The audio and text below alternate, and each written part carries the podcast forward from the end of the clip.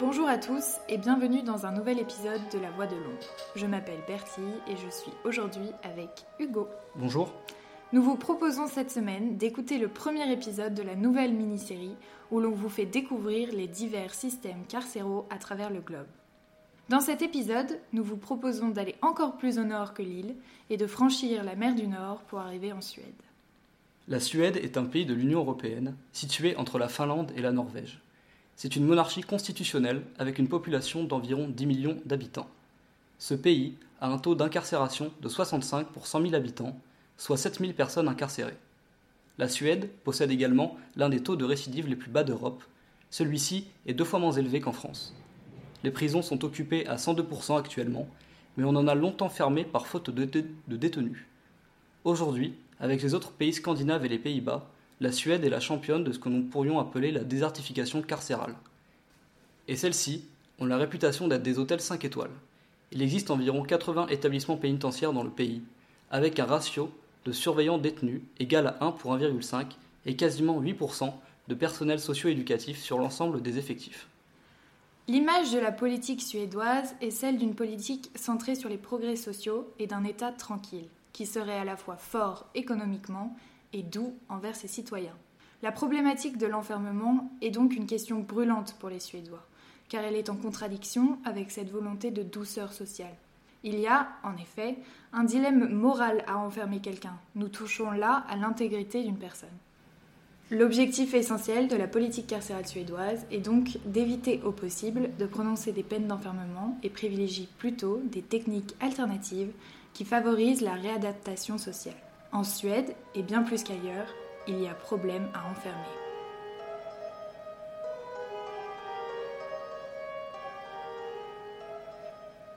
La Suède est donc plutôt réticente à enfermer. Quelles sont les diverses peines alternatives en Suède, Hugo? Tout d'abord, on part du principe que la délinquance engendre la délinquance. Ainsi, la prison est considérée comme le dernier ressort et n'est utilisée que dans les crimes ou les délits particulièrement graves.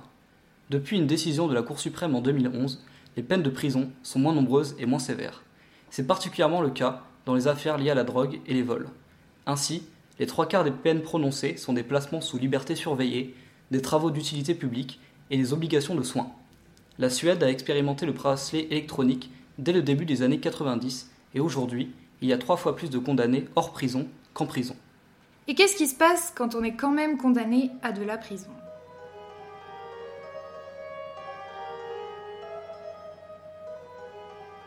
Et lorsqu'on va en prison, les conditions de détention sont dignes. En effet, les cellules mesurent 15 mètres carrés, elles sont modernes et propres, avec un accès à l'eau chaude.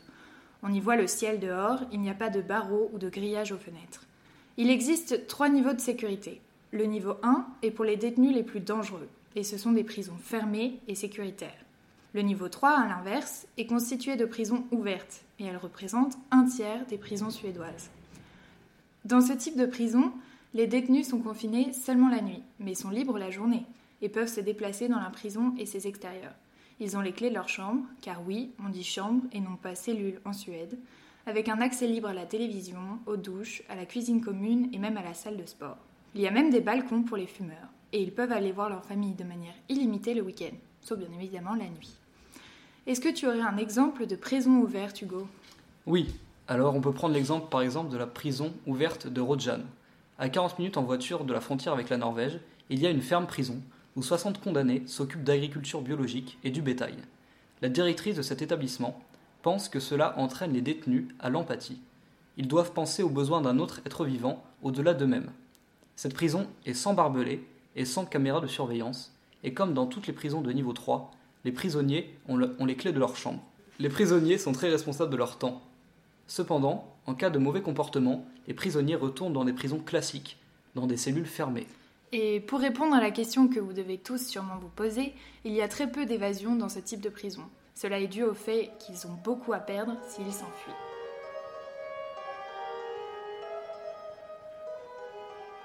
Pour en revenir au fonctionnement du système carcéral suédois, il faut savoir qu'au fur et à mesure que la peine s'écoule, le parcours des prisonniers progresse selon un système évolutif qui se veut motivant.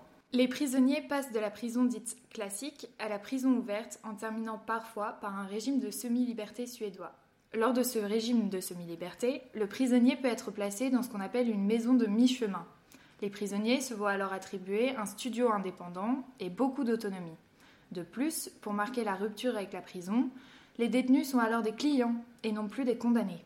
En contrepartie, les prisonniers ou ses clients doivent trouver un emploi à l'extérieur ou une formation validée par l'administration pénitentiaire pour avoir le droit de rester dans cet établissement. Maintenant qu'on a une petite idée de comment fonctionne ce système, nous allons approfondir toutes les différentes initiatives et leur logique dans ces prisons. Les prisons suédoises sont plus petites, avec environ 120 détenus par établissement. Et puis, les prisonniers ont au moins 6 heures d'activité par jour. Ils sont encadrés et bénéficient d'un programme personnalisé qui a été fixé lors d'un entretien. Un plan d'action est défini avec le travail au centre, mais aussi de la formation professionnelle, des études secondaires et universitaires des ateliers de resocialisation, de la méditation et aussi du sport. L'objectif est clair, la réhabilitation, la réinsertion. Il y a 6 heures d'activité obligatoire et ils peuvent choisir à quoi les consacrer. Ceux qui n'ont aucun diplôme prennent des cours de suédois ou apprennent à lire et à écrire. Et pour ceux qui ont arrêté en chemin, ils ont l'obligation de suivre des cours à l'université à distance. Les toxicomanes sont soignés et les dépistages sont effectués régulièrement. Les personnes atteintes de troubles psychologiques sont suivies dès le premier jour par des psychologues ou des psychiatres. Ils ne sont jamais oisifs. Il y a des ateliers de bricolage, de mécanique, de cuisine, de théâtre, de lecture, de philosophie. Ils peuvent prendre des cours de sport, de yoga, de méditation et même parfois sortir pour des activités en plein air, aider les agriculteurs des environs ou encore d'autres travaux manuels. Une journée typique se divise en trois parties. Travail et ou formation de 8h à 15h, avec une pause déjeuner d'une heure. De 15h à 18h, ils sont en activité et tous les soirs, les détenus peuvent téléphoner à leur famille dans leur chambre. Les visites sont possibles tous les week-ends et elles sont mises en place pour qu'ils puissent voir leurs enfants dans un cadre humain et adapté. C'est aussi le cas pour les visites conjugales. Tout est fait pour que les détenus restent ancrés dans la réalité et gardent un lien fort avec leurs proches afin d'éviter la récidive.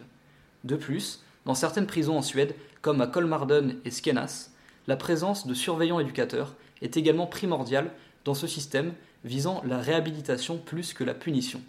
Ce sont eux qui, lors de l'évaluation à l'entrée en prison, procèdent à la conception des plannings d'activité. Chacun des détenus se voit attribuer un surveillant référent qui est chargé de l'aider au quotidien. Les surveillants sont là pour les aider à s'améliorer. Leur mission s'inscrit ainsi dans une dynamique active de la sécurité qui, à l'inverse d'une approche passive, espère prévenir les incidents par le dialogue et la méditation plutôt que par la discipline et le rapport de force.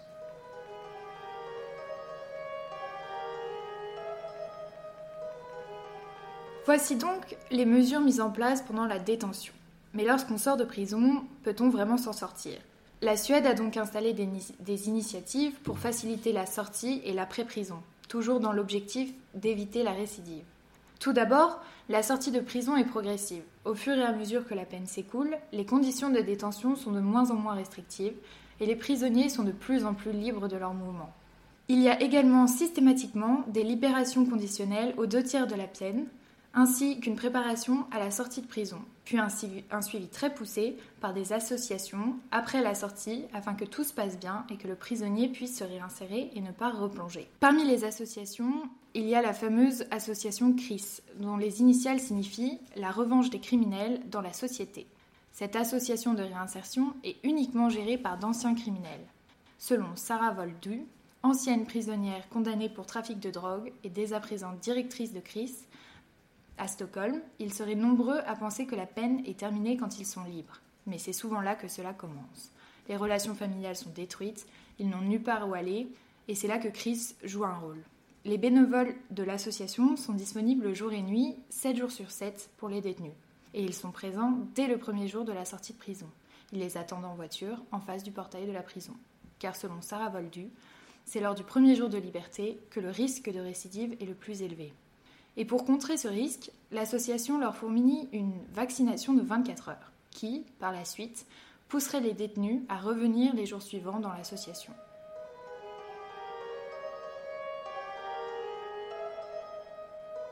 Tout semble idéal. Les délinquants ne vont pas forcément en prison, et même s'ils y sont, beaucoup de choses sont mises en place pour leur permettre de rester le plus possible connectés avec le monde réel. La sortie de prison est facilitée et accompagnée. Cependant, il y a de nombreuses critiques de ce système qui se revendique comme doux. En effet, Bertie, les critiques sont nombreuses. Tout d'abord, les victimes des crimes se plaignent de la clémence dont fait preuve le système judiciaire. Pour eux, et notamment pour Sven Erik Alem, président de l'association de soutien aux victimes de crimes, il est nécessaire de punir sévèrement ceux qui ont commis des crimes graves tels que les viols, meurtres et cambriolages. Car selon lui, cela permettrait de garder un haut niveau de confiance envers la police et le ministère. Ils estiment que les tribunaux sont trop indulgents et ont du mal à envisager des grosses peines, même pour les plus graves délits. Les critiques peuvent aussi venir des prisonniers eux-mêmes. Certains dénoncent une exploitation des prisonniers par rapport aux travaux dans les ateliers. Certains prisonniers d'une prison de Stockholm affirment que, pour eux, le système rend encore plus agressif et plus criminel. Ils se plaignent des conditions dans lesquelles ils sont placés pour travailler. Et ces mêmes personnes déclarent que les détenus qui sortent ne sont pas réhabilités, mais juste plus malins pour éviter de se faire reprendre par la justice. Ils expliquent que la criminalité en Suède n'est pas plus faible que les années précédentes, mais qu'il y a moins de prisonniers car les criminels à l'extérieur deviennent plus malins en sortant de prison et peuvent répéter leurs crimes sans se faire arrêter.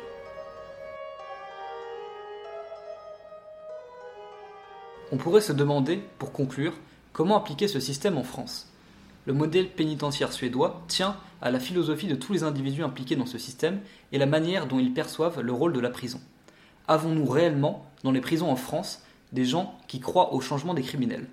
En Suède, ce ne sont pas simplement des gens qui postulent pour un simple emploi, ceux qui travaillent en prison ont un engagement fort et une véritable envie d'aider au changement des prisonniers. Il y a aussi un autre point à soulever, le budget consacré à chaque personne détenue. En effet, ce dernier est deux fois plus élevé en Suède qu'en France. Et la dure réalité semble aussi rattraper la douceur suédoise, avec une hausse du chômage et de la criminalité, rendant le débat autour de la prison de plus en plus houleux. Merci à tous d'avoir écouté notre podcast. Si vous voulez en savoir un peu plus sur le système carcéral, n'hésitez pas à consulter notre site ou nos réseaux sociaux. Au revoir et à très bientôt pour un nouvel épisode de La Voix de l'ombre.